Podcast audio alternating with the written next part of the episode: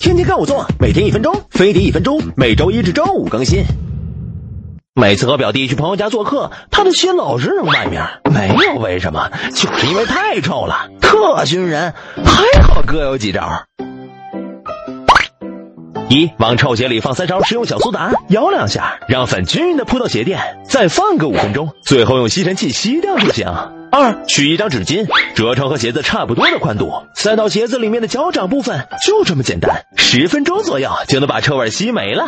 三准备二十毫升普通的医用酒精，加小半杯水稀释，灌在小喷壶里，喷洒鞋垫和鞋子里面，放在阴凉处半小时，酒精挥发带走鞋子里的汗臭味。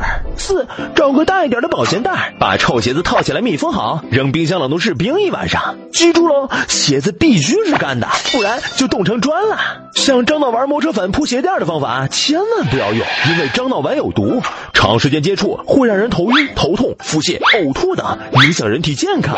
要是鼻子过于敏感，鞋子里残留的味道还是让你没法安静的思考人生，那哥就推荐你买个鼻罩吧，带着它既能防雾霾又能防臭味，一举两得，还不耽误吃饭。